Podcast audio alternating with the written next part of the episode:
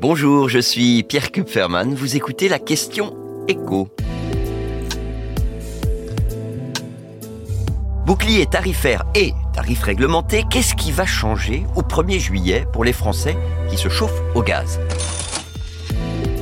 Bruno Le Maire l'a annoncé ce vendredi, le bouclier tarifaire sur le gaz va disparaître à partir du 1er juillet, alors que l'État va continuer à payer pour bloquer les prix de l'électricité.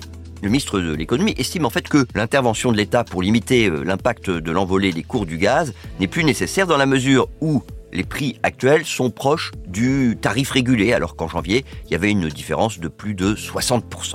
Donc, cette fin annoncée du bouclier tarifaire interviendra exactement au même moment où le tarif réglementé du gaz va disparaître définitivement. Et, cette disparition-là, elle était programmée hein, depuis longtemps. Elle va concerner un quart des Français qui se chauffent ou qui cuisinent au gaz. Ça représente 2 millions et demi de clients qui vont devoir faire des choix, soit rester chez Engie ou changer d'opérateur et puis ensuite opter soit pour un tarif bloqué sur une période donnée, soit pour euh, un tarif qui va évoluer en fonction euh, des cours du gaz.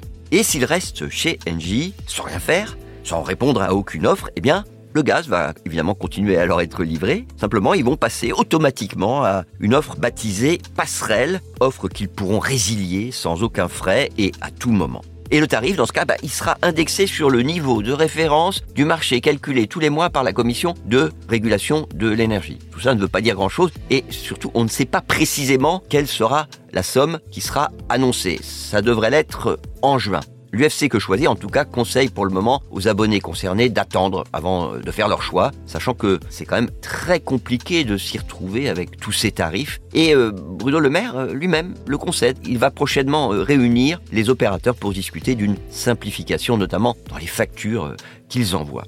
Sachez en tout cas qu'il existe un site officiel de comparaison géré par le médiateur de l'énergie. Alors, je vous le donne, un comparateur.énergie- info.fr, enfin vous pouvez le trouver avec Google. Il y a aussi celui de l'UFC Que Choisir que vous trouverez tout simplement sur le site de cette association de consommateurs. Dans les deux cas, ces comparateurs peuvent être utiles en vérité pour tous les abonnés au gaz, puisque avec la baisse des prix, c'est aussi le bon moment pour voir si on ne peut pas trouver une formule plus avantageuse.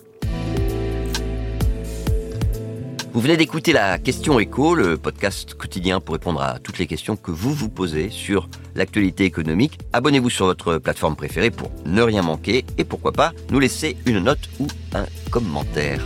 À bientôt.